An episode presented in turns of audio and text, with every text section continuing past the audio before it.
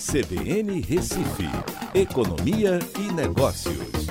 Écio Costa, boa tarde, Écio.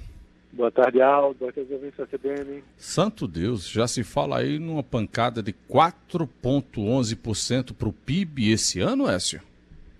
Isso mesmo, Aldo. É, o Boletim Focus, né, que ele faz uma pesquisa com os principais analistas do mercado financeiro semanalmente, vem semana após semana fazendo esse ajuste. Né.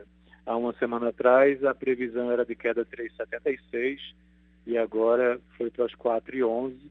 Está se encaminhando né, para chegar próximo da expectativa lá divulgada pelo FMI.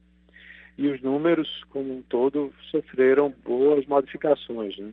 Se você for olhar o IPCA, ele é, foi de 1,97 para 1,76 e o câmbio continua aí na casa dos cinco reais, só que hoje está subindo bastante, né? Acho que provavelmente vão ajustar isso, né? porque está beirando já os 6%.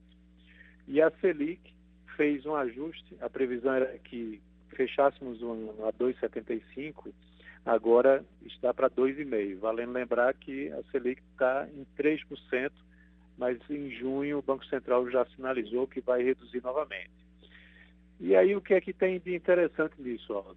É que quando você vai olhar essa combinação né, de Selic com IPCA, você tem uma Selic projetada aí para 2,5%, o IPCA 1,76%, mas hoje uh, o barril de petróleo já subiu né, e deve subir aí no, nos, nos, próximos meses, empurrando um pouquinho de volta a inflação para cima.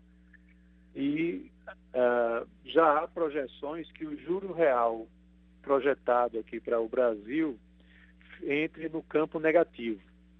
E isso nunca aconteceu desde que a série histórica do juro real começou a ser estimada anos atrás. Então há uma expectativa que o juro real fique em 0,25 negativo.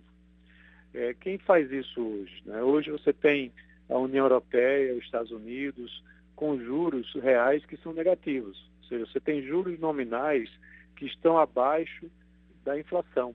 Então, quando você desconta a inflação, os juros ficam negativos. E aqui no Brasil é provável que a gente entre nesse, é, nesse campo aí também com juro real negativo, é, haja vista é, essa expectativa de queda forte da economia, aliada com uma inflação muito baixa, né, e a Selic que vem tentando ser é, utilizada como medida para combater tanto a queda do PIB como empurrar a inflação um pouquinho para que fique dentro da meta. Lembrando que a meta é 4%, com 2,5% de banda mínima, e a gente está abaixo dessa banda mínima. Então, essa é a situação que a gente é, se depara aí com o início dessa semana, né, com notícias é, assim, novas e, ao mesmo tempo, preocupantes para a economia brasileira. Tchau, Écio. Até amanhã.